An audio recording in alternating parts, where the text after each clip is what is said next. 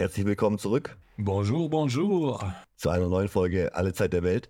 Äh, wir starten heute direkt mit einem mysteriösen Zitat aus einer Predigt aus den 70er Jahren in Amerika. Äh, Jonas, bitte in deinem besten Predigerton. Ich gebe mir Mühe.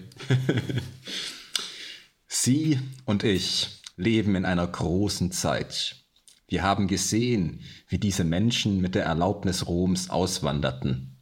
Und aus Galiläa und aus Jerusalem gingen alle wahren Israeliten. Und sie gingen nach Europa als die Westgoten. Und auch jetzt kamen die Normannen, Juda und Benjamin, ja, aber nicht unter einem anderen Namen. Nun liegen alle zwölf Stämme Israels in Westeuropa. Und diese zwölf Stämme erhoben ihre Häupter als Nationen. Großbritannien, Norwegen, Schweden, Dänemark und Frankreich, die Langobarden in Italien und die Basken in Spanien. Und ja, Juda in Deutschland und Österreich. Issachar in Finnland und drüben in dem Land, das als das Land der Deiche bekannt ist, als sie diesen Schutz gegen das Meer aufbauten, war jetzt Ruben. Kein Teil von Gottes Haus war verloren. Steile These erstmal. Von, ja, von Wesley Swift aus äh, dem Pamphlet der Adamic Race, ähm, Seite 17, falls es jemand nachschauen will. Äh, klingt komplett wahnsinnig, ne? auf, auf den ersten Blick ist es auch. Und äh, umreißt ziemlich gut dieses Zitat, worum wir uns, womit wir uns heute beschäftigen. Nämlich wir reden über Briten und Amerikaner hauptsächlich, die sich für die verlorenen Stämme Israels halten. Ähm, und nein, nicht die Mormonen, über die müssen wir wann anders mal separat reden. Die glauben das ja auch. Die glauben vor allem, dass die Ureinwohner Amerikas ja ähm, einer der verlorenen Stämme Israels. Genau, das ist eine spezielle Ausbildung dieser Hypothese. Ähm, dass es da ganz viele Varianten gibt, hören wir noch. Äh, aber es geht generell heute um die British, die britischen Israeliten, British Israelism und die Christian Identity Bewegung aus den USA.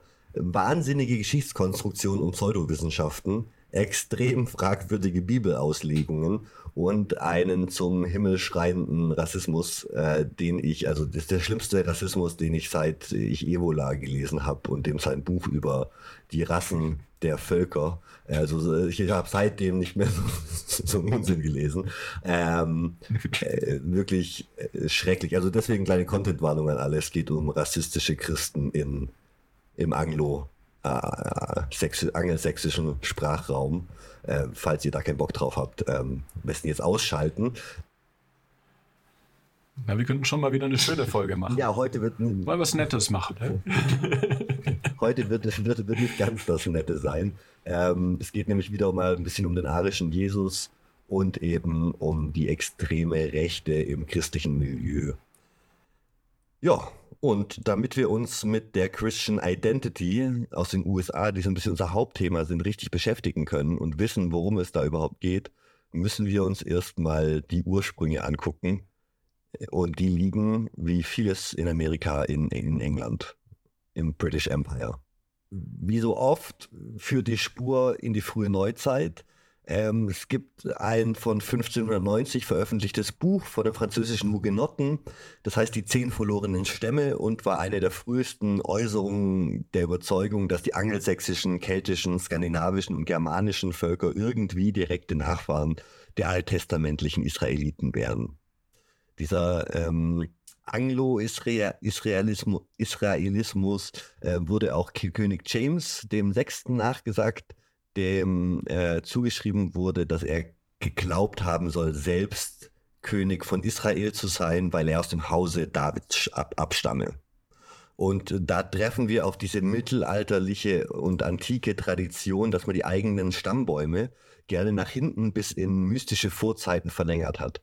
Also genau wie wir das bei den Freimaurern gesehen haben, dass die ihre Geheimnisse bis vor äh, in die Zeit vor Noah und der Sinnflut zurückverfolgen konnten, mythologisch, äh, haben ja auch ganz viele Herrscherhäuser ihre Stammbäume künstlich bis zu den Trojanischen Kriegen zurück äh, verlängern lassen oder dann eben im christlichen europäischen Mittelalter sehr beliebt biblische ähm, Königshäuser. Und wer ist da besser als König David und Salomo? Und sich quasi darauf zurück äh, zu konstruieren, den eigenen, die eigene Familiengeschichte, äh, gibt einem Legitimität sondergleichen und das ist eine sehr gute Argumentation, warum man selber eben herrscht und nicht jemand anderes, warum nur die eigene Familie das kann. Und äh, dieser Glaube von Herrscherhäusern ist so ein bisschen runtergesuppt in die Mittelschicht. Wenn man das so sagen darf. Wie kann man sich das vorstellen? Ähm, ja, also die, das ist ein bisschen problematisch alles, weil die britischen Israeliten selber immer behaupten, sie gehen auf diese mittelalterlichen Traditionen zurück. Man kann auf jeden Fall mittelalterliche Traditionen, die so ähnlich sind, schon vorher ausmachen. Aber tatsächlich ist der britische Israelismus, wie wir ihn heute kennen, eben eine Erfindung des 19. Jahrhunderts. Das hat die Forschung gezeigt und hat sich speziell ab den 1880er Jahren in England als eigenstämmige Bewegung formiert. Die was glaubt. Das steckt schon ein bisschen im Namen drin.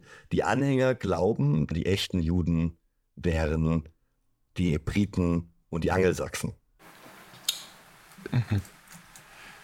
Also die Nazis sind die besseren Juden.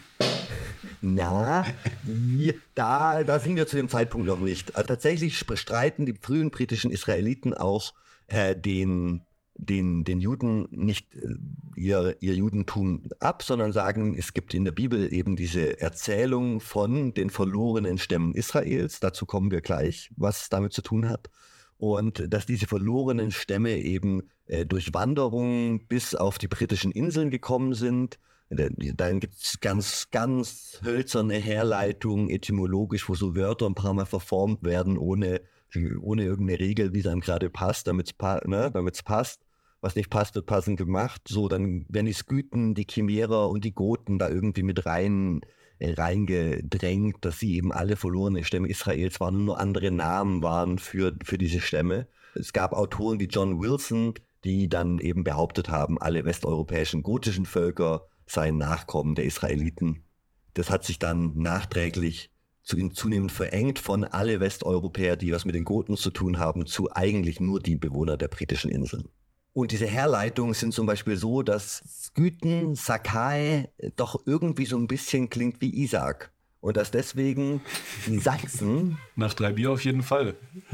Die dann mit den Skythen gleichgesetzt werden, doch irgendwie die Sachsen auch, auch die Söhne Isaaks sein könnten. Und wenn es so ähnlich klingt. Also das, das klingt vollkommen logisch, wenn man 1880 sehr besoffen in seiner Stube sitzt. ähm, und äh, die, das, waren, das waren eben Überlegungen, die aus, oft aus einem christlichen Milieu kamen, wo charismatische Prediger eben neue Theorien entwickelt haben bei ihren eigenen Bibelstudien und Auslegungen und damit sehr äh, unfundiertem historischen Wissen gearbeitet haben und dann am Ende mit ganz ganz spannenden Theorien herauskommen sind. Das ist auch so ein bisschen, also das, Inter das Internet hätte dem British Israelism auf jeden Fall damals 1818 gut getan, dann hätten die sich noch ein bisschen stärker verbreitet, wie sie sowieso schon getan haben. Ja?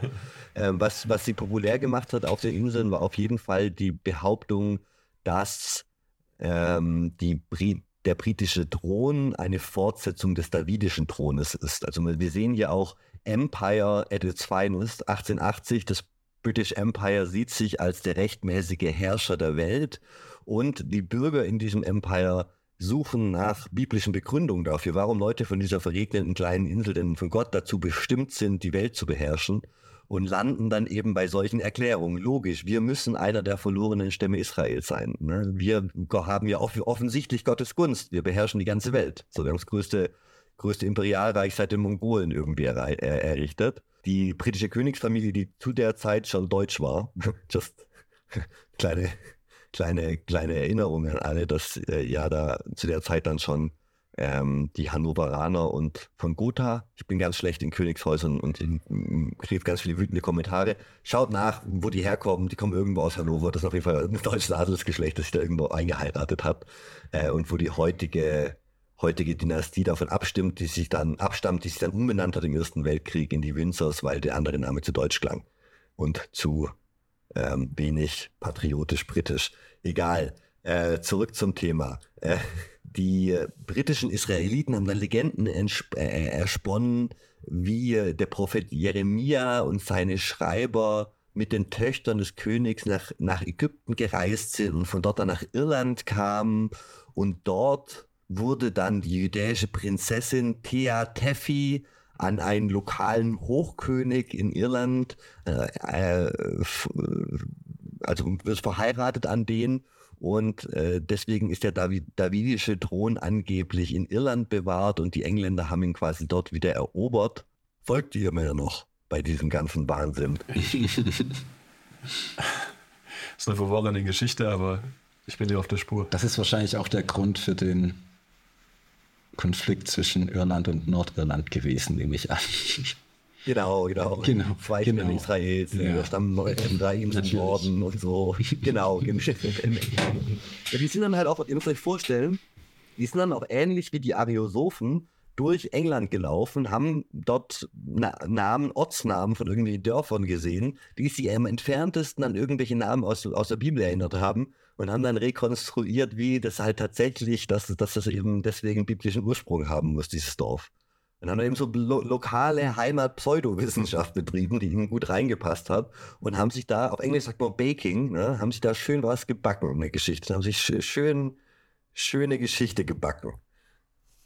Ähm, ja, aber die erzählen, die erzählen jetzt praktisch, dass die biblischen Geschichten auch auf den britischen Inseln stattgefunden haben und verlegen die ganze Geschichte dorthin? Oder ist es nur so, dass sie sagen, nee, wir sind irgendwann ausgewandert, äh, wir sind einer der verlorenen Stämme Israels und sind halt auf den britischen Inseln dann gelandet? Ja, sie machen spannenderweise beides. Also sie machen einmal, da haben sie diese, diese Fiction mit, der, mit den Stämmen, die quasi völkerwanderungsmäßig durch die Zeit verfolgt werden und wo Namen konstruiert werden, dann landen die irgendwann in in England und deswegen sind die Angelsachsen eigentlich der erwählte Stamm quasi Gottes.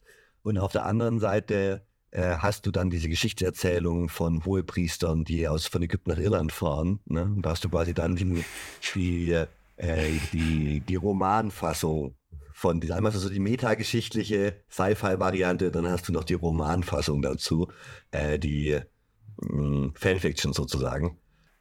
Das klingt nach einer, nach einer Idee für einen Ed Sheeran-Song. She played the fiddle in an Irish band and was actually Abraham's wife oder so. Ich habe noch nie einen Ed Sheeran-Song bewusst gehört.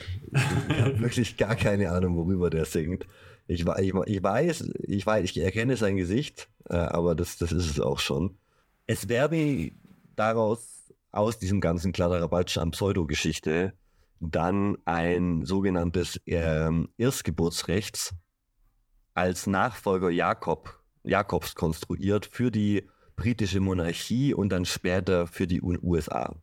Die Briten selber sehen sich dabei als Nachfolger des Stammes Ephraim und die Amerikaner als Nachfahren des Stammes Manasse und glauben, dass sie eben einen besonderen göttlichen Segen haben aufgrund von dieser Herkunft. Dieser recht wahnsinnige, uns wahnsinnig erscheinende Glaube erscheint ja aber jetzt nicht nur bei den Briten. Es gibt diese Variation davon, dass sich Leute für verlorene Stämme Israels erklären, ja immer, immer wieder historisch. Es gibt zum Beispiel Theorien, dass die Pashtun in Afghanistan und Pakistan äh, einer der verlorenen Stämme der Israeliten sind. Es gibt äh, die britische Variante, über die wir jetzt kurz geredet haben. Es gibt French Israelism, was quasi das gleiche für die Franzosen aussagt. Es gibt Nordic Israelism für die Skandinavier.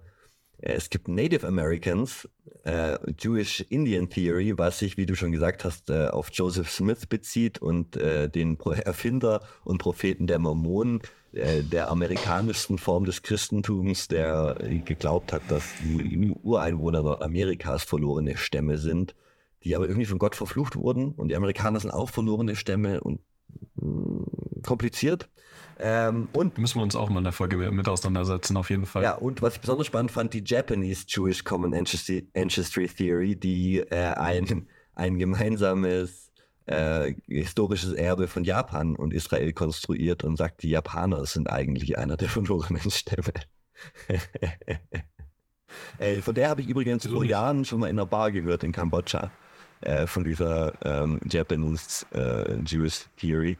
Ähm, passiert. Und äh, so ähnlich. Wo sonst hört man davon? Ja, ja, auf Twitter hat man mit Kanye West äh, letztes Jahr, vor zwei Jahren, relativ viel darüber geredet, bei der so äh, Black Hebrew Israelites Theorien verbreitet hat, von dass das quasi äh, eigentlich Afroamerikaner der verlorene Stamm ist, äh, Israel sind, die dann wieder zurückkehren müssen nach, nach Israel auch. Also da gibt es ja auch verschiedene Abstufungen davon. Von wir sind auch das Volk Israels zu wir sind das einzige Volk Israels. Ja, also ein weit verbreitetes Phänomen, das mit dem Christentum quasi so gewandert ist, dass man sich da als, als Nachfahre der, verloren, der verlorenen zehn Stämme sieht. Wo kommt es her? Warum gibt es verlorene Stämme im Alten Testament und warum glauben alle, dass sie davon, dass, dass das sie sind? Erinnert ihr euch an eure sonntäglichen Bibelstunden? Wir hatten nicht alle die gleiche Kindheit wie du. Jonas, du bist im gleichen Dorf aufgewachsen wie ich. Komm schon. Ich habe vor zwei Jahren oder so erst die Bibel gelesen. Ich erinnere mich nicht genau an die verlorenen Stämme, Stämme aber ich erinnere mich an äh, Kapitel, die an Battle-Rap-Texte erinnern, in denen auf einer Seite 20 Mal das Wort Hure steht, auf äh, Leute, die die Bundeslade klauen und von Gott mit Hämorrhoiden geschlagen werden. Aber die zwölf Stämme und äh, welche verloren wurden und welche ja, das ist eine ähnliche Zeit. Das ist eine ähnliche Zeit wie die Hämorrhoidengeschichten. Äh, also historisch bewegen wir uns ungefähr so das, um das Jahrtausend vor Christus. Zehn nördlichen Stämme rebellieren und trennen sich vom Süden und bilden das Königreich Israel. Der, der südliche Teil ist das Königreich Juda. Ja, ihr folgt mir? Norden zehn Stämme Israel, im Süden mhm. zwei Stämme Juda. Ähm, die Assyrer, die zu der Zeit dann um 721 vor Christus ähm, den Bereich erobert haben in ihrem ständigen Krieg, unter anderem mit den Ägyptern und so, haben das Königreich Israel äh, eingenommen und besiegt und dann gab es nur noch das Königreich Juda im Süden und die Oberschicht wurde deportiert und so weiter. Ja?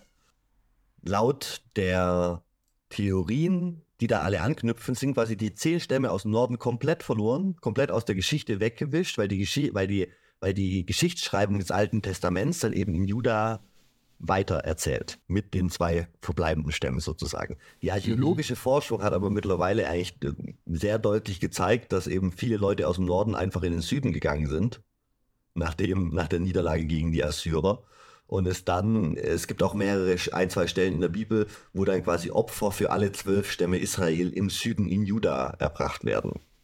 Äh, in dieser Zeit der syrischen Gefangenschaft für den Norden.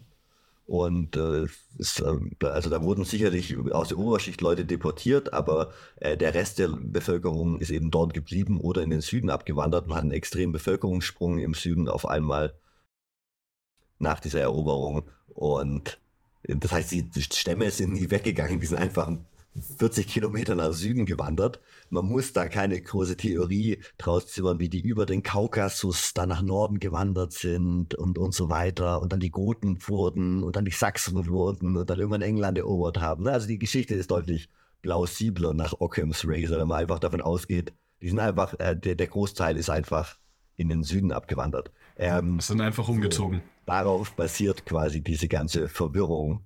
Einfach nur, weil im Alten Testament der eine Erzählfaden nicht so richtig zu Ende erzählt wurde. Stattdessen dann Cut ist und dann die andere Story weitergeht. Und alle sich danach, die die Geschichte gelesen haben, die letzten zweieinhalb, 2000 Jahre, sich die ganze Zeit fragen, und dann, und dann, was ist mit den zehn Stämmen im Norden passiert? Ne? Große, äh, großes Plothole in der, in der, in der Erzählstruktur. Aber du hast die Bibel vor kurzem gelesen, du weißt, sie ist voll davon. Also dieser britische Israelismus hat auch zum Beispiel den Gründer der Pfingst Pfingstbewegung, Pfingstgemeinden kennt man ja, äh, Charles Fox Perham beeinflusst, der unter anderem glaubte, dass Queen Victoria aus dem Hause David ent, äh, entstammen würde zu seiner Zeit. Ähm, zwischen 1899 und 1902 gruben Anhänger des britischen Israelismus Teile des Hill of Tara äh, in Irland in dem Glauben aus, dass dort die Bundeslade vergraben sei und fügten einem der ältesten einem, einer der ältesten königlichen und archäologischen Städten Irlands großen Schaden zu. Zur, zur also ihr müsst euch vorstellen, die haben einfach aufgrund von ihren Theorien geglaubt, dass die Bundeslade in einem keltischen Heiligtum vergraben ist und haben es ausgebuddelt und dabei alles andere kaputt gemacht. Ja. Und natürlich keine Bundeslade gefunden. Zur gleichen Zeit wurde äh, der britische Israelismus mit verschiedenen pseudoarchäologischen Pyramiden und Pyramidiologie-Theorien in Verbindung gebracht, wie zum Beispiel der Vorstellung, dass die Cheops-Pyramide eine prophetische Numerologie der britischen Völker enthält. Das heißt, wir haben hier absolutes Ancient Aliens, History Channel Niveau. Wenn ihr euch mal gefragt was haben diese ganzen verrückten Leute denn früher gemacht? Das, sowas. Die waren zu lange in der Kirche, haben dann aus ihren Bibelstudien auf Basis davon, statt im Internet auf, auf Basis von ihren Bibellektüren äh, solche Theorien entwickelt und sind dann trotzdem rumgelaufen und haben irgendwas kaputt gemacht. Also das ist quasi un unweigerlich passiert das. Ähm, und ja, sie haben ganz, ganz grundlegende Grundlagenarbeit für Ancient Aliens und den History Channel ge geleistet. Einfach nur darum, dass sie 1880 und um 1900 solche Bücher publiziert haben, wo die dann heute äh, alt aussehen, die dann im History Channel zeigen können und sagen, guck hier, ich habe es auch schon geglaubt. und eine gute Referenz. Äh, Im Jahr 1968 schätzte eine Quelle die Zahl der britischen Israeliten in Großbritannien auf 3.000 bis 5.000. Also uns gibt die bis heute noch als Glaubensgemeinschaft. Man glaubt es nicht, es gibt sie noch. Äh, oft in einem dann christlichen Gewand, christlichem Gemeindegewand, so äh, extreme christliche Sekten, die das noch vertreten. Wäre es nur bei diesem British Israelism und den Ausgrabungen von äh, nicht wieder herstellbaren irischen Kulturgütern gewesen, dann wäre das wahrscheinlich eine ärgerliche kleine Geschichte, aber weiter nicht schlimm, sondern nur so ein Auswuchs des Kolonialismus und der, der, der, der Macht des British Empire gewesen. Aber das Ganze hat leider auch in Amerika Wurzeln getrieben. Und ähm, wie so oft haben sich da die Amerikaner nicht in dieser britischen Zurückhaltung, dieser berühmten geübt, sage ich mal, was die Weiterausarbeitung der Theorien angeht. Ähm, denn während die frühen britischen Israeliten wie John Wilson eigentlich philosemitisch waren und äh, Nähe zum Judentum gesucht haben, entwickelte sich die Christian Identity im Gegensatz dazu als von Anfang an stark antisemitische Theologie. In den 1920er Jahren beeinflussten vor allem die Schriften von Howard Rand die Bewegung. Rand prägte den Begriff Christian Identity selber ähm, einer der Historiker, die dazu viel geforscht haben, Professor Nicholas Goodrick Clark, hat, ähm, als, hat Rand als Katalysator der christlichen Identität als äh, Zitat ein entscheidendes Bindeglied zwischen dem britischen Israelismus und dessen späterer amerikanischer Variante der christlichen Identität geprägt, da er die Bewegung in den Vereinigten Staaten nicht nur konsolidierte, sondern sie auch für rechte und antisemitische Einflüsse öffnete. Hm. Und während die britischen Israeliten in ihrer Standardlehre jedenfalls davon ausgingen, dass die Juden vom Stamm Juda abstammten, also von diesen zwei südlichen äh, Stämmen, äh, die das Königreich Juda ausgemacht haben, behauptete Rand, dass sie stattdessen Nachkommen von Esau und den kan Kanaanitern seien äh, und quasi gar nichts mit den zwölf Stämmen Israels zu tun haben. Und es hat ihnen quasi Judentum abgesprochen. In der christlichen Identitätslehre äh, ging dies sogar noch weiter und führte dann in den späteren Ausprägungen dazu, dass die modernen Juden als Nachkommen Satans gewertet werden. Da haben wir es. So, da haben wir es. Jetzt hier im Kern. Und ähm, mit dieser, also wir haben, Rand hat zwar den Begriff geklärt und die Grundlagenarbeit geleistet, aber der eigentliche Begründer von Christian Identity ist jemand namens Wesley Swift. Das Eingangszitat war von dem, nicht wahr? Genau, das Eingangszitat war von dem. Jetzt sind wir, ist der Bogen geschlagen, jetzt sind wir wieder zurück beim, beim Anfang sozusagen. Und ich dachte, um Wesley A. Swift vorzustellen, ähm, ich wollte erst was schreiben und dann dachte ich, lassen wir doch einfach mal ihn selber sprechen, beziehungsweise ich glaube, seine Frau, die das über ihn geschrieben hat hier, ähm, das ist die Einleitung, die vor all seinen Pamphleten und Publikation zu lesen ist. Jonas, willst du es einmal vorlesen? Die Propaganda. Dr. Wesley A. Swift, der Sohn eines methodistischen Pfarrers, wurde bereits als Teenager zum Predigen berufen. Er war ein dynamischer, inspirierter Redner, der kompromisslose biblische Wahrheiten lehrte, die von modernistischen Pfarrern ignoriert wurden. Seine gesalbten Predigten brachten eine hohe geistliche Dimension des Verständnisses der Botschaft von der Königsherrschaft hervor und gaben dem heiligen Wort Leben und Kraft. Sogar die Antichristen erkennen an, dass Wesley Swift als die bedeutendste Figur in den Anfangsjahren der christlichen Identitätsbewegung in den Vereinigten Staaten gilt. Bescheiden. Äh, sie, genau, sie haben recht bescheiden und sie haben recht, wir erkennen an, dass er der Gründer dieser schrecklichen Rassismus- und Scheißgruppe ist. Herzlichen Glückwunsch. Ähm, wir als die Antichristen erkennen ihm das zu. Ja, und das ist der gleiche Wesley Smith, der dann in einem anderen Buch mit dem Titel Christianity und KKK ah.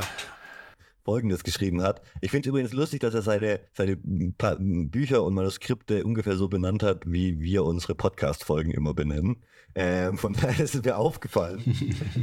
Wenn wir jetzt schon beim äh, Ku angelangt sind, ne? 1915 ist ja auch so ein Film The Birth of a Nation rausgekommen, äh, in dem so der amerikanische Bürgerkrieg äh, pseudohistorisch und in so einem epischen, also für die damaligen Zeiten, ähm, wirklich epischen filmischen Konzept neu und äh, modern erarbeitet wurde. Da wurde eben ähm, dargestellt, dass die nach dem Ende des Bürgerkrieges die Schwarzen ähm, die Macht in den USA übernehmen und so eine kleine Gruppe an Auserwählten, die sich da eben auch äh, als Geister verkleidet haben, um die Schwarzen äh, zu erschrecken, äh, sich auserkoren hat, gegen ja die schwarze gefühlte Übermacht in den USA anzukämpfen. Also eine Heldengeschichte des KKK. Das war einer der größten ersten Blockbuster der Geschichte, ein also Featurefilm, komplette Länge, hohes Budget, sehr hochwertig produziert und äh, gilt auch äh, cinematografisch bis heute als ein, ein Meilenstein der, des Filmemachens, nur dann immer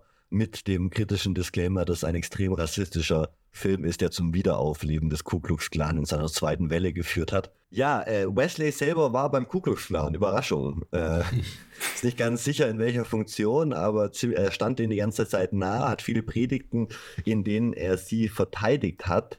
Ähm, und Swift war eben jemand, der in den 1950er, 60er und 70er Jahren ganz viele Radiosendungen publiziert hat, äh, Predigten auf Tonbändern verteilt hat an rechte Gemeinschaften, an die damals schon existierenden Prepper, vor allem in den 60er Jahren dann so die, die rechte Counterculture, die auch aufkam.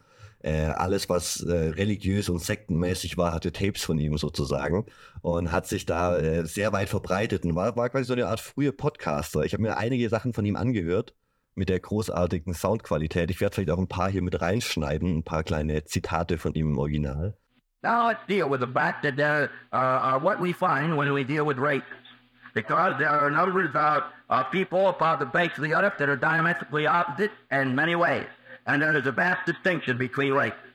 As we met you a week ago and we were talking to you about the subject of race, uh, that is quite obvious that the distinction is not, as UNESCO tells us, only skin deep. It is far more than that. Aber der hat damals schon früh auf, auf starke Medienpräsenz gesetzt und war deswegen auch so einflussreich langfristig. Er hatte quasi diesen KKK-Hintergrund, ist dann zu, zu, zu der Extremrechten bei den christlichen Predigern gegangen und hat das vereint auf eine Art und Weise und hat dann in Predigten und Pamphleten eben gezielt den Ku Klux Klan verteidigt. Äh, Jonas, willst du das mal vorlesen, das Zitat? Ähm, das aus dem Pamphlet. Genau, Christianity and KKK. Okay.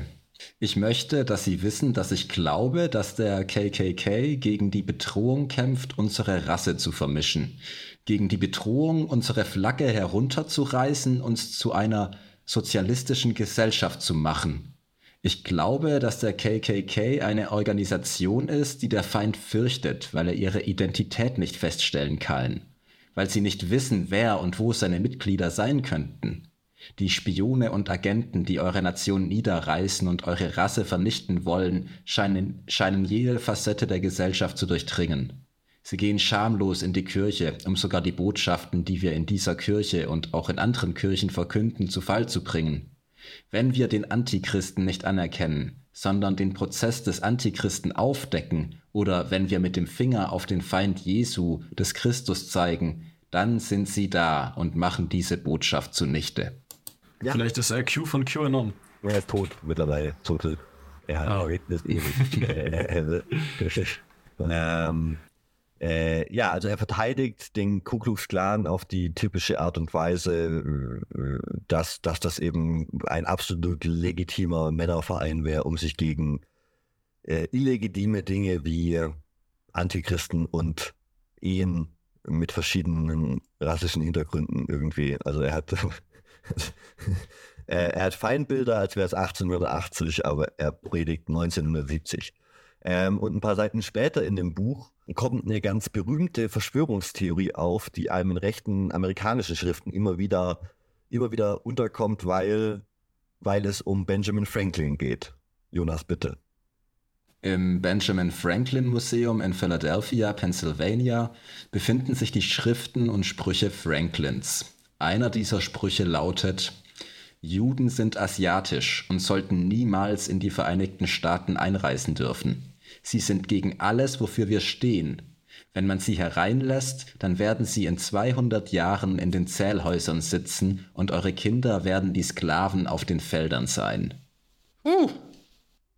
Ja. Juden sind asiatisch. Was Benjamin Franklin eigentlich alles wusste. Äh, das ist die sogenannte Benjamin Franklin-Prophezeiung manchmal auch eine Franklin-Fälschung genannt. Das ist eine antisemitische Rede, die fälschlicherweise Franklin zugeschrieben wird. Die Rede wurde angeblich von Charles Coatsworth Pickney während des Verfassungskonvents von 1787 niedergeschrieben, war aber unbekannt, bevor sie 1934 auf den Seiten der pronazistischen Zeitschrift Liberation von William Dudley Perry von der Silver Legion erschien. Es gibt keine Beweise für die Echtheit des Dokuments und einige der Behauptungen von Pelham wurden, wurden aktiv widerlegt. Das heißt, es ist einfach eine Erfindung aus den 30er Jahren, die seitdem immer wieder rezitiert wird, dass Franklin anscheinend schon ein Problem mit den Juden gehabt hätte. Ich glaube, Franklin hatte eher Probleme mit dem Syphilis, dass er sich von Prostituierten in Paris zugezogen hat, aber das ist eine andere Geschichte der Fall. Diese Ideologie, die Swift verbreitet hat in seinen Radiosendungen, in seinen Aufnahmen und seinen Schriften, ist eben eine zutiefst rassistische Interpretation des Christentums, die rassistischste, die mir vielleicht untergekommen ist bis jetzt, weil die Anhänger glauben, dass die Arier ausschließlich das auserwählte Volk Gottes sind. Das ist eben die Weiterentwicklung von dieser Idee, nur die Briten oder die Bewohner der eng, äh, britischen Inseln. Das wird dann zu so einem rassischen Gedanken in Amerika, dass es äh, die Amerikaner, äh, die Arier sind eben, die äh, in so einem Nazi, so einem Nazi-Bild vom Arier das auserwählte Volk Gottes sind und nicht die Juden. Und die Herleitung erfolgt eben auch wieder über diese Stämme der Israel-Theorie. Wesley hat darüber hinaus, äh, Swift, äh, die Doktrin formuliert, dass nicht-kaukasische Völker keine Seelen haben und daher niemals Gottes Gunst erlangen könnten oder gerettet werden. Ich habe da mal ein passendes Zitat aus The Adamic Race rausgesucht. Jedes Mal, wenn einer von Gottes edlen Menschen diese Erde verlässt, kehren sie in die himmlischen Dimensionen zurück, aus denen sie gekommen sind. Und niemand kann dorthin zurückkehren, wer nicht von dort heruntergekommen ist, denn Jesus hat es gesagt. Und alle Predigten in Afrika oder Asien können keinen einzigen Chinesen in den Himmel bringen. Er ist nicht von dort heruntergekommen, und er wüsste nicht, was er tun sollte, wenn er dort wäre. Er ist nicht daran angepasst. Das ist nicht sein Hintergrund. Eine großartige Idee, wie so ein ganz verlorener Chinese in, in, in so einem arischen, arischen Christian Identity Rimmo rumläuft. sich erkundigt, wo er spezielle Dinge bekommt, äh, die es dort nicht gibt. Da gibt es so Pancakes und, und äh, was weiß ich, Bacon und Pancakes. so ihr, ihr, ihr, merkt schon, mit was für einer Theorie und äh, Ideologie wir es hier zu tun haben. Also wir befinden uns im Jahr 1970, oder? Das ist gerade ja. mal 50 Jahre her. Das ja, und noch nicht vorbei, wie wir noch dazu kommen. Ja. Also, es hat halt tatsächlich äh, die, äh, die, wir machen so ganz schnell einen Abriss der, der Ideologien von, von, von den, äh, von den äh, Christian Identity Leuten. Und dann schauen wir uns so ein bisschen an, wo das überall reingesuppt ist, nämlich diese, diese gedankliche Soße. Aber ihr könnt euch schon vorstellen, für wen das alles interessant ist, weil wir hatten in Deutschland ja äh, im, im, Dritten Reich äh, dieses Gottgläubige, wir haben ja darüber geredet, hört euch unsere Folge an zum arischen Jesus und der Kirche im Dritten Reich. Da ging es ja die ganze Zeit um dieses Spannungsverhältnis von eigentlich äh, Christentum ist eine super Basis, um eine faschistische Bewegung aufzubauen, aber den sehr rassisch gesinnten äh, äh, Nazis ist die ähm, ist das Christentum eigentlich zu jüdisch geprägt. und hat eigentlich zu viele Wurzeln. Und deswegen muss man das dann halt alles umkonstruieren, so wie das die Ariosophen versucht haben oder wie das dann eben in der Gottgläubigkeit versucht wurde zu, zu konstruieren oder, na, also Versuche entweder das Christentum zu arisieren oder ähm, alternative Erklärmöglichkeiten zu finden, um seine Spiritualität als Nazi auszuleben. Weil der Atheismus ja so böse und Kommunismus, ko kommunistisch ist. So, ja. Äh, und sowas ähnliches sehen wir eben hier. Die Christian Identity Leute reden viel über Adamiten und Präadamiten, äh, denn sie glauben, dass Adam und Eva nur quasi die Vorfahren der weißen Rasse sind. Also Adam und Eva waren weiß, falls ihr das nicht wusstet. Fun. Selbstverständlich. Konnte man ja in meiner Kinderbibel auch sehen. War in meiner Kinderbibel auch so und ist denen auch ganz wichtig. Ja, weil äh, die anderen Menschenrassen wurden sozusagen vorher von Gott schon als, als Probeläufe gemacht und Adam und Eva auf andere Weise die Krönung der Schöpfung, als er endlich die Weißen erstellt hat. Das neue Modell. Neues Dokument. ja, deswegen heißen quasi Adamiten, sind quasi für sie die, die Arier, die, die weißen Menschen und alle anderen sind die Präadamiten die vorher schon existierten niederen Menschenrassen. Äh, und dazu kommt die Dual-Seedline-Theologie, die das Ganze noch auf ein bisschen höheres Level hebt, nämlich es gibt einige Anhänger der Christian Identity, die glauben, dass Eva nicht nur Kinder mit Adam hatte, sondern auch mit der Schlange, mit Satan. Und die, die Befürworter dieser äh, Theologie ähm, glauben, dass Eva von der Schlange verführt wurde und dann in diesem gefallenen Zustand mit Adam auch noch Sex hatte und Zwillinge gebar. Sie hatte quasi nacheinander mit den beiden Männern Sex und dann Zwillinge, die aber von unterschiedlichen Vätern waren. Kain war der Sohn Satans und Abel der Sohn Adams. Ah ja. Spannend. und diese doppelte Samenlinie, die da aufgemacht wird ganz am Anfang, ähm, äh, führt dann dazu, dass Kain äh, durch seine späteren Partnerschaften mit Angehörigen der nicht adamischen Rassen, also der, der vorher schon existierenden, zum Stammvater der Juden wird, was zu einer dämonischen Linie führt. Ihr folgt mir noch, ja? Kind, kind, wir, wir, ja, ja, es ist, ich finde es nur. Das Kind zeugt ja. mit den Präadamiten die, die, die Juden. Und damit sind die Kinder des Teufels. Ja? Mhm. Logisch. Klar. Ganz, ganz logisch konstruiert. Ähm, und der, was mit dem dritten Sohn? Welcher dritte Sohn? Mit Seth? Seth? Von dem redet hier keiner. okay. da wird immer gerne äh, außen vor gelassen. So. Ja, starte doch mal deine eigene Kirche des Rieger Funkel bei Simon und Garfunkel oder ich weiß nicht. Oder Gustav bei den, bei den Killerpilzen. Ja. Oder Tokyo Hotel. Ja. Und äh, auf, der Basis davon lehnen aber auch äh, die, manche Christian Identity-Anhänger die Bezeichnung antisemitisch ab, weil sie ja die wahren Semiten sind. Und die modernen Juden ja dann je nach Auslagen entweder Kanaaniter oder, oder satanische, dämonische Nachkommen.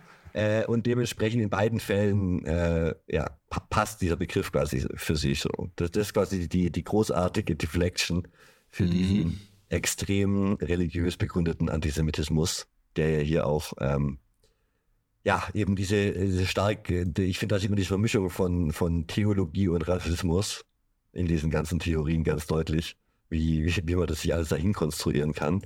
Ähm, ist uns, ja, George Rockwell, über den wir einfach mal schon kurz geredet haben, den Gründer der amerikanischen Nazi-Partei, er ist selber auch zu Christian Identity konvertiert, obwohl er selbst äh, überzeugter Atheist war, weil er gesagt hat, in Amerika lässt sich keine faschistische Bewegung aufbauen ohne äh, die Basis im Christentum, weil das eben so verankert ist äh, im, im ähm, im amerikanischen Weltbild, vor allem damals in den 60er Jahren so. Ne? Äh, und deswegen hat er Christian Identity als das perfekte Mittel gesehen, um diese Lücke zu überbrücken und im christlichen Lager äh, Anhänger zu finden. das ist quasi die perfekte Brücke zwischen Nazitum und Christentum, die da quasi für, für die, also die Lösung für Amerika sozusagen, für die Bewegung. Mhm. Ähm, ja, das hat er, glaube ich, echt richtig erkannt. ja, das mhm. ist tatsächlich so. Und das haben ja auch dann ja. nachträglich noch andere Leute erkannt. Äh, diese ganze Christian Identity-Ideologie, auch wenn es heute keine zentrale Kirche gibt, ist extrem in das Militia-Movement in der zweiten Hälfte des 20. Jahrhunderts, in die Formierung von diesen ganzen Militias, oft mit rechter Ideologie, die gegen den Staat sind, Anti-Tax, alles gilt eben als jüdisch kontrolliert, alles was, äh, was ne, DC und Hollywood und alles. Und dementsprechend ist man eigentlich antistaatlich, ähm, extrem christlich, extrem liberal und dann passt diese Ideologie eben als, als, als Verbundstück da sehr gut dazu. Ähm, und es gab mehrere Gewalttaten, die mit der Christian Identity Bewegung in, in Zusammenhang gebracht wurden. Es gab zum Beispiel die Organisation The Order, eine Terrorgruppe, eine Nazi-Terrorgruppe in den 1980er Jahren, die bewaffnete Bankraube, Morde und Bombenanschläge durchgeführt hat und ähm, sich auf Christian Identity direkt berufen hat. Und es gab äh, bis jetzt, also es gibt regelmäßig mal jemanden, der irgendwo eine Tankstelle äh, irgendwo in Montana äh, mit Waffengewalt unter Kontrolle bringt, der sich auf solche Ideen bezieht. Das ist, glaube ich, ein paar Mal passiert. Ich habe jetzt nicht alle Fälle rausgearbeitet, aber es, es gibt gewisse Muster, sage ich mal, dass es eben in der, in der Prepper-Szene äh, sehr angekommen ist. In der bewaffneten Schätzungen zufolge gibt es ungefähr 50.000 Anhänger von Christian Identity heute in den USA die sie als solche, dieses als, als, als ihre Kirche sehen quasi. Ähm, Swift hat dann auch die, die Kirche The Church of Jesus Christ Christian gegründet, um klarzumachen, dass es quasi der christliche Jesus ist, nicht der jüdische. Church of Jesus Christ Christian das ist der beschissenste Name. Ich würde sagen, alle Nazi-Organisationen, die wir behandelt haben, waren alle immer scheiß Namen, aber das ist wirklich der beschissenste Name für eine Kirche. Er ist einfach nur, ähm, ja, Natürlich äh, Copy-Paste schief gegangen, aber es war sehr wirkungsvoll, weil alle da immer zweimal drauf geguckt haben und sich gefragt haben, hä, was soll das? Und dann eben der Denkprozess losging. Sie haben den christlichen Jesus, nicht den jüdischen. Um das noch klarzustellen. Nur, nur um das nochmal deutlich zu machen. Und ähm, während die einzelnen Kirchen jetzt keine großen Einflüsse haben, bis auf die Terroranschläge, die ich erwähnt habe, hin und wieder, ähm, hat äh, sich eben Christian Identity innerhalb der breiteren Bewegung von White Supremacy äh, entwickelt und es war ein sehr gutes Klima für, für diese Ideologie, äh, weil da verschiedene Hassgruppen quasi zusammenkommen können unter diesem Banner und sich deswegen eben gerade im KKK, der sich gern als kirchennah und so auch äh, darstellt, ähm, weite Verbreitung gefunden hat und heute quasi so die inoffizielle Religion des modernen Ku Klux Klan ist, muss man sagen man, denkt immer, in Amerika waren die Leute immer, gab es immer so einen riesen religiösen Wählerblock, ne? Aber tatsächlich hat er sich in den 70er Jahren vermehrt nochmal formiert. Was wir heute quasi als die Evangelikalen so kennen, ist auch ein äh, Televangelisten. Genau, die ganzen, die ganzen großen Megachurches äh, spielen damit rein, aber eben auch Lobbygruppen wie die The Family, gibt es eine ganz spannende Doku drüber, ähm, die mit Gebetskreisen und Politiker einladen und ähm, äh, quasi da gezielt Lobbyarbeit in DC gemacht haben seit den 70er, 80er Jahren, äh, um äh, antiliberale, extreme, christlich-konservative Ideologien in die Politik zu bringen. Und sie haben damit eben auch bis heute, also die, die Arbeit sehen wir jetzt, jetzt wo die äh, Abtreibungsgesetze in den USA teilweise wieder rückgängig gemacht werden und es wieder verboten wird. Also wir sehen ja jetzt äh, eigentlich Sachen, die in den 2000ern noch als undenkbar galten politisch in den USA, die jetzt nach und nach schleichend Einzug halten, auch äh, in den Alltag von Leuten, die jetzt eben in der Hälfte der Staaten leben und dort keine Abtreibung mehr bekommen können. So. Ähm, und das, das ist eben eine moderne Bewegung, die sich in den letzten 50, 60 Jahren wirklich breit gemacht hat dort nochmal und so, so ein massiver Wählerblock wurde. Und der Ton der dabei angeschlagen wird, die Rhetorik spiegeln immer wieder Aspekte von dieser Christian Identity Ideologie wieder. Ähm, äh, es geht viel um den Ausschluss von Nichtchristen und implizit auch um den Ausschluss von nicht weißen Christen, um Stimmung zu machen unter äh, weißen Christen in Mittelamerika, äh, also im mittleren Westen der USA. Und es ist halt alles ein Zeichen dafür, dass die Zahl der Mitglieder zwar zurückgegangen ist, aber der Einfluss eigentlich über die letzten 40 Jahre extrem zugenommen hat, weil Sachen, die damals nur von Taylor Swift auf seinen extremen Kassetten verbreitet wurde, heute Taylor Swift ist, glaube ich, jemand anderes. Ah, fuck. Wesley's yeah. Swift meinst du wohl? Ja, Ihren Ur-Ur-Urgroßvater. Nein, keine Verwandtschaftsverhältnisse. also Wesley Swift, äh, dass das Sachen, die der äh, damals in, in diesen extremen rechten Kreisen verbreitet hat, heute teilweise von Politikern oder von Trump auch gesagt werden könnte. So, oder gesagt wurde in den Wahlkämpfen seit 2016. Und wir einfach sehen, dass sich das politische Klima in den USA extrem an die Fringes, die extremen Fringes der rechten christlichen Ideologie der 60er Jahre angleicht, zunehmend, als trifft so. Und ähm, ja, beängstigend. Ähm, zwei Parteienmodell ist scheiß Idee, können wir uns, glaube ich, alle einig sein. Yes. Mehrparteiensystem auch nicht die einfachste Lösung, wie wir in unserem eigenen Land gerade sehen. Zurück äh, zur Monarchie. auch eine ganz dumme Idee. Äh, ich denke, wir müssen progressiv nach vorne denken und besser wenn wir es schon finden, ungefähr. Niemals. Äh, das ist das Einzige, was irgendwie funktionieren könnte. Ähm, ja, und äh, als Ausblick auf die nächsten Folgen. Wir haben uns heute verrückte britische Israeliten uns angeguckt, Christian Identity ein bisschen sondiert, was die für einen verrückten Scheiß glauben. Und, ähm, und dann müssen wir uns in den nächsten Folgen, wenn wir über den Ku Klux Klan reden, nicht so sehr wundern, warum die alle sich die ganze Zeit für gute Christen halten und die Verteidiger von irgendwelchen äh, christlichen Frauen und dabei eben lynchen und morden und äh, widerliche Rassisten sind. Ähm, das, das ist eben hier so intellektuell im gleichen Klima groß gewachsen worden und beeinflusst den heutigen Ku Klux Klan. Die Wurzeln des Ku Klux Klan und so, die natürlich noch die ungefähr so in den gleichen Zeit liegen wie die britische Israeliten, ähm, werden wir uns dann in der nächsten Folge anschauen. Und äh, in der übernächsten Folge geht es um den Ku Klux Klan in Deutschland. Ihr könnt euch auf einiges freuen. Es wird spannend. Und ähm, ja, ah, was wichtige Sachen. Danke für alle, die uns bewertet haben, die uns Bewertungen dalassen, die uns folgen, auf Patreon unterstützen. Ähm, wir freuen uns da sehr drüber. Ja. Äh, ja. Danke für die sachliche Kritik. Auf Spotify. Ja, danke für alle Rückmeldungen, äh, Folgenideen. Uns wurde jetzt äh, letzte Woche nochmal hier die, Mün die Aufstände in Münster, die Täuferaufstände in Münster empfohlen. Er habe ich auch mal noch auf die Liste genommen. Ein großartiges Thema, über das wir immer noch reden sollten. Als in Münster in der frühen Neuzeit kurzfristig große Orgien gefeiert wurden. Und ähm, also es wurde nie wieder so viel gebumst in, in, in Münster wie während dieses Aufstands. da war das kurzes neue Jerusalem und äh, da war, war aber San Francisco in den 60ern ein schlechter Witz dagegen, was da Münster war. Ja, also ich, ich habe noch nicht vorbereitet. Das muss irgendwann mal im Sommer kommen wahrscheinlich. Aber tolle, tolle Themenempfehlungen. Wir freuen uns darüber. Ähm, ja, äh, empfiehlt uns weiter. Ja, und ansonsten hören wir uns. Bis zum nächsten Mal und danke dir fürs Vorbereiten. Bis bald. Bis dann. Ciao. Ciao.